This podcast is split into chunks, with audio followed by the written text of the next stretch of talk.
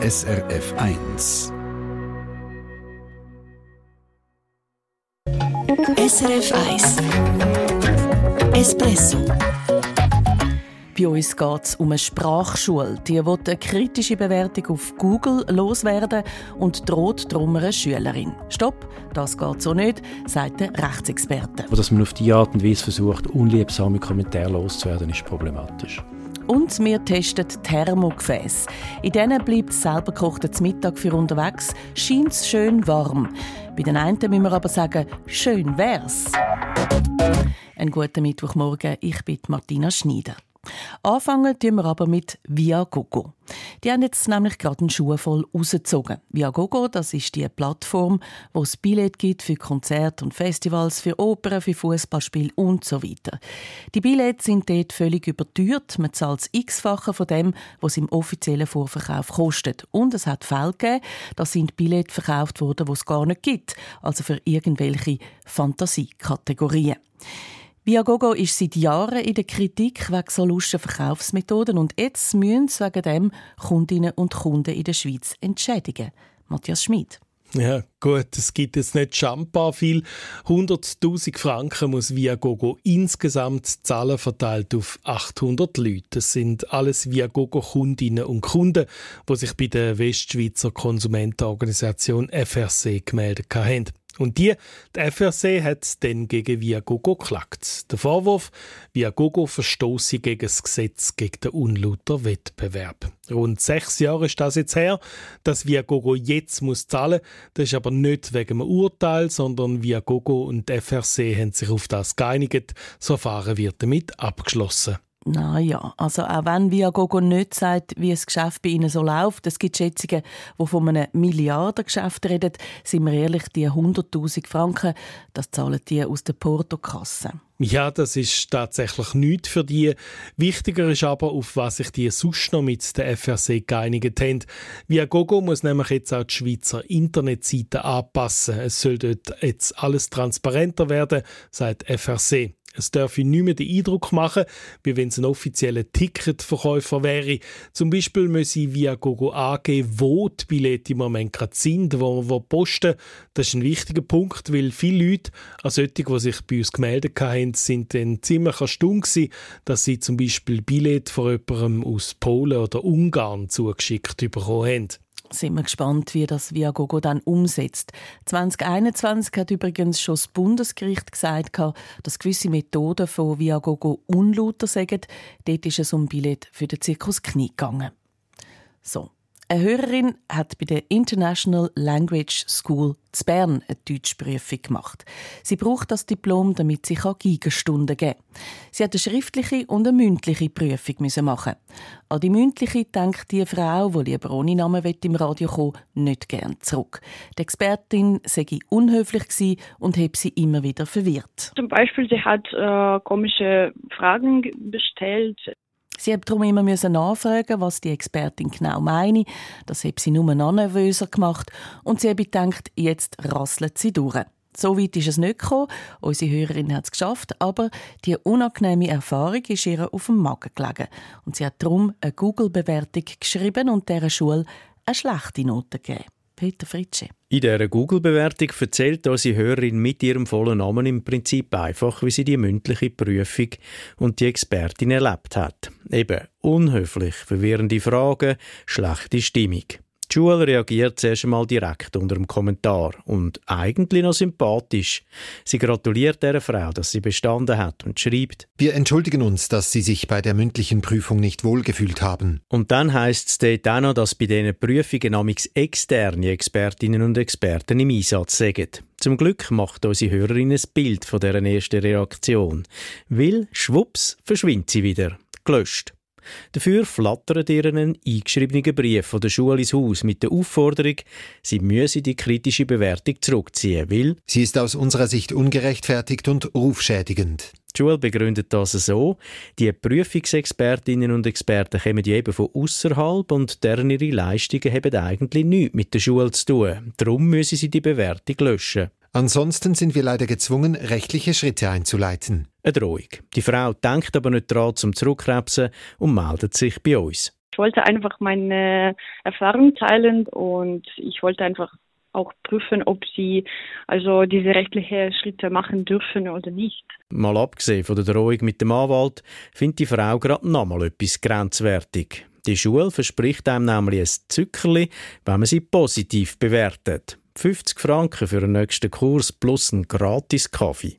Und wir gehen mit dieser Geschichte zu einem, der weiss, was erlaubt ist bei den Online-Kommentaren und was Grenzen gibt. Zum Florent Touvenin, Professor für Kommunikations- und Informationsrecht an der Uni Zürich. Und von ihm gibt es für die Sprachschule ein klares Ungenügend. Das setzt die betreffenden Personen unter Druck, den Kommentar wieder zurückzuziehen. Und wenn man das macht, verfälscht man eigentlich das Bild, wo auf diesen Bewertungswebseiten gegeben wird über ein Angebot. Und damit funktioniert das ganze Bewertungssystem eigentlich nicht mehr. Das Gleiche gilt ja auch für die Belohnungen, die es gibt, wenn man die Schule wohlwollend kommentiert. Das ist höchst problematisch. Also ich glaube, für Konsumentinnen und Konsumenten, die so Kommentare lesen oder Bewertungen, die gehen davon aus, das sind reale Kommentare und Bewertungen. Und wenn die faktisch gekauft sind, relativ direkt jetzt in dem Fall sogar, dann verzerrt das Bild natürlich massiv. Und äh, also da sind wir auch in einem Bereich, wo es dann irgendwann rechtlich problematisch wird, äh, vom Vorgehen von der Schule her. Es ging nämlich in Richtung Irreführung. Viel besser wäre laut dem Rechtsexperten einfach ein Replik, direkt beim Kommentar, wo die Schule ihre Sicht auf die Sache und ihre Argumente darlegt. Also so, wie es die Schule im Prinzip zuerst ja auch gemacht hat. Unsere Hörerin habe jedenfalls nichts falsch gemacht, findet der Florent Touvenin. Es ist offensichtlich wirklich ein privater, persönlicher Erfahrungsbericht recht neutral eigentlich formuliert. Also ich finde, es ist äh, nicht besonders angriffig. Auf der anderen Seite eben die Schule. Sie setzt die Kundin unter Druck und kauft sich quasi gute Bewertungen. Wir konfrontieren die International Language School Bern mit dieser Kritik und fragen auch, ob sie uns ein Interview geben. Sie reagieren aber nur schriftlich. Unser Vorgehen bezüglich der Rezension war nicht darauf ausgerichtet, Kritik zu unterdrücken, sondern Missverständnisse zu klären. Schreibt uns der Geschäftsführer dieser Schule. Aha. Aber das ging doch auch ohne Drohen mit rechtlichen Schritten. Mit dem Missverständnis meinen sie den mit den externen Prüfer. Das sind neutrale Personen mit einer speziellen Lizenz. Ihre Schule sei für die Organisation der Prüfung zuständig und stelle die Räume zur Verfügung. Die Kritik von unserer Hörerin habe also nichts mit ihrer Schule zu tun und sei darum unfair. Aber am Schluss von der Mail tönt es dann gleich auch ein bisschen versöhnlich. Wir sind offen für konstruktive Verbesserungsvorschläge. Und sie haben auch schon Massnahmen ergriffen, um solche Situationen in Zukunft zu vermeiden. Ja, wir hätten natürlich gern gewusst, welche, aber auf unsere Nachfrage ist keine Antwort mehr zurückgekommen von der Schule. Der Fall zeigt aber auch, wie wichtig Online-Bewertungen unterdessen geworden sind für die Unternehmen, aber auch für Konsumentinnen und Konsumenten. Wichtig für alle, die Kommentare schreiben, das, was drinsteht, muss wahr sein, sagt der Rechtsexperte Florent Touvenin. Das heißt, wenn in den Kommentaren etwas drinsteht, das einfach schlicht nicht zutrifft, dann äh, überschreiten auch Konsumentinnen Grenzen von dem Irreführungsverbot. Also Beispiel, äh, wenn ich einen Kommentar über das Restaurant abgebe und schreibe, es hätte einen Schneck im Salat und das stimmt nicht, dann ist es ein ziemlich klarer Verstoß gegen die Vorgaben vom UWG. UWG das Gesetz gegen den unlauteren Wettbewerb. Und klar, man darf kritisch kommentieren, aber persönliche Angriffe, Beleidigungen, eine Firma schlecht reden, da geht es dann in die Ehrverletzung hinein und das geht so nicht.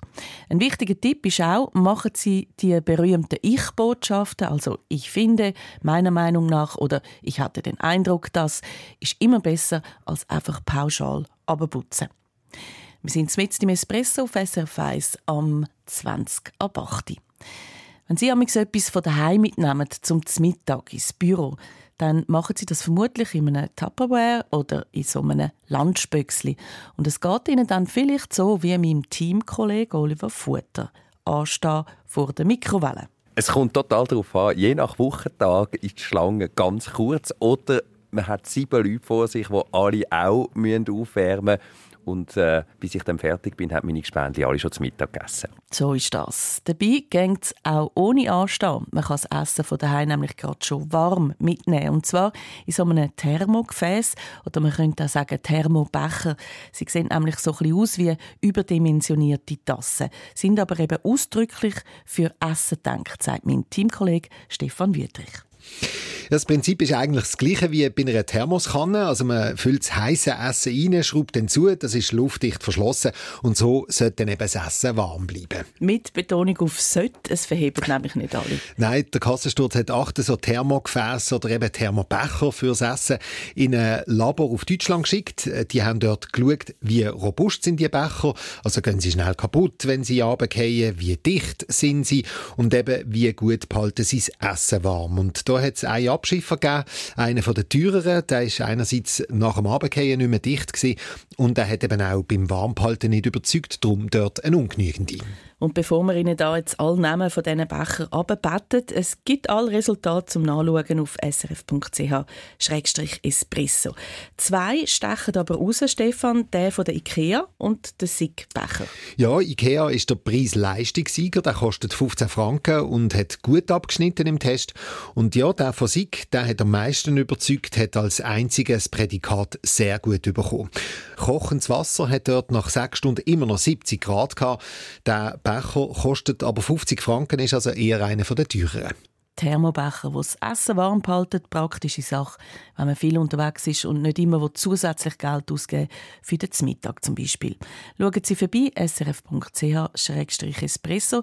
Dort sehen Sie übrigens auch, wie man mit so einem Thermobecher kochen kann. Funktioniert tatsächlich, wir haben es ausprobiert. SRF 1 Espresso Eine Sendung von SRF 1 Mehr Informationen und Podcasts auf srf1.ch.